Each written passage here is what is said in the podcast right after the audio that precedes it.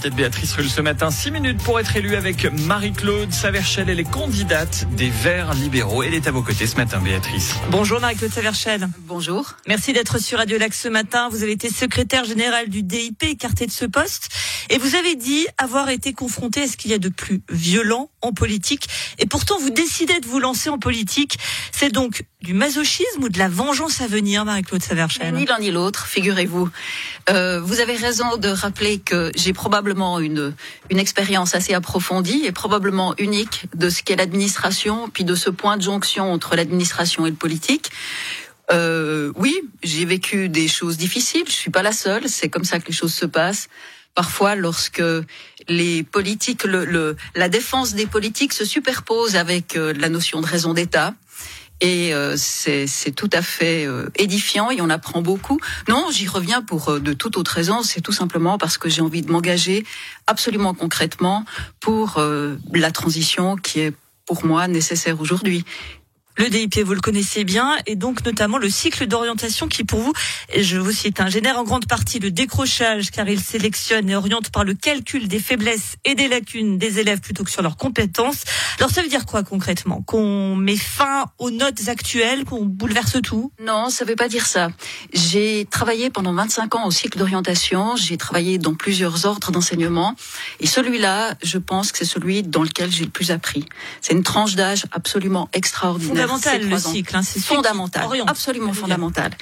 Et euh, c'est-à-dire que quand ils arrivent au cycle, c'est des bébés qui vous appellent maîtresse, maîtresse, et puis quand ils en sortent, on sent qu'intellectuellement tout reste à faire, mais qu'ils sont mûrs pour toutes les compréhensions.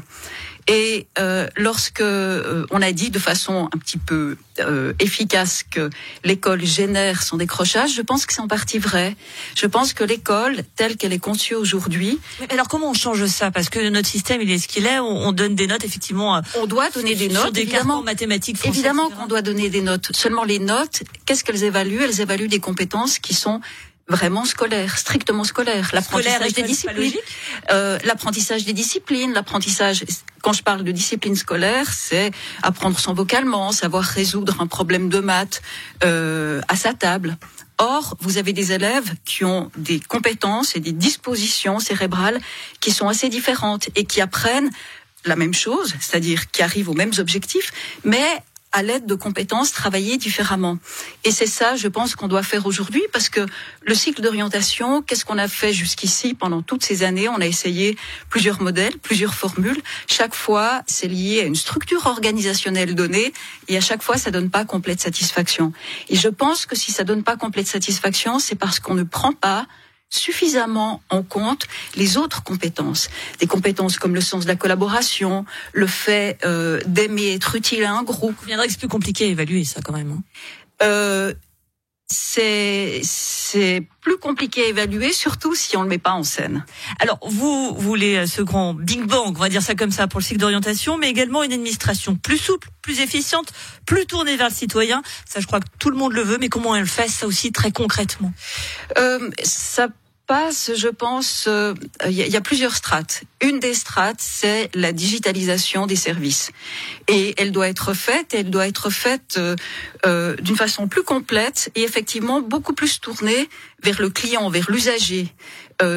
Tous les, les, les, vous avez un tas de très grandes entreprises qui savent parfaitement faire ça. Amazon sait faire ça, Zalando sait faire ça, juste pour nommer celle-là. L'État de Genève en Zalando, ça fait rêver ça veut, ça veut dire que lorsque, lorsque, lorsque vous êtes, lorsque vous êtes sur des, des sites où vous consommez, tout est fait pour que les choses vous arrivent comme si vous les aviez pensées vous-même. Elles sont naturelles. Et je pense que l'État peut faire ça aussi, rendre les choses beaucoup plus naturelles pour l'usager. Alors, vous parliez de, des impôts et e-démarche a fait, a fait beaucoup de progrès. Euh, il y a encore une marge, il y a encore une marge de manœuvre possible, et euh, ça doit être fait pour tous les services, non seulement pour les usagers, mais je pense à l'interne. Il y a trop de, systèmes informatiques qui sont pas interopérables encore dans les services et qui nécessitent beaucoup trop de tâches euh, décousues. Et ça, il faut qu'on donne maintenant un, un, grand coup de sac de ce point de vue-là. Certains cantons sont un peu plus avancés. Zurich est un modèle et ça vaudrait la peine qu'on aille faire une course d'école là-bas. Un grand coup de sac donc pour l'administration, pour euh, l'école.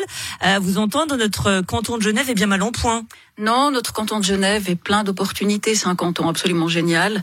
Il est ben on voit que qu'économiquement il sait il sait fonctionner. On voit que on est tous en train de s'aligner. Genève est génial, les jeunes voient un peu moins. Les, les jeunes voix sont les jeunes voix sont formidables. Les jeunes voix sont formidables. Euh, mais il faut maintenant qu'on se mette d'accord. On est d'accord sur un certain nombre de constats, par exemple sur la mobilité, d'accord sur le fait qu'on peut pour dire que c'est pas du tout mobile. Oui, voilà, d'accord pour dire qu'on peut pas continuer comme ça et puis après, le, le désordre s'installe au moment où on essaye de trouver des solutions. Mais, mais on va y arriver parce qu'on a des conditions, une situation bien particulière à Genève. Et c'est passionnant aussi pour ça, d'essayer d'envisager notre avenir avec euh, euh cette position d'une ville qui se rêve encore en petite ville alors qu'elle est devenue une agglomération extrêmement importante.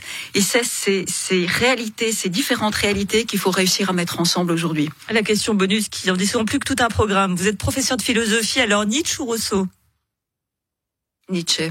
Alors Nietzsche qui nous disait dans Assis par les Zarathustra, l'État est le plus froid des monstres froids, il ment froidement et voici le mensonge qui rampe de sa bouche. Moi l'État, je suis le peuple. Je vous laisse faire euh, vous-même cette citation. Merci beaucoup Marie-Claude Verchel, candidate des Verts libéraux au Conseil d'État. Oui, on s'instruit aussi. Mais absolument, et on va parler philosophie. Moi ça m'intéresse énormément. Euh,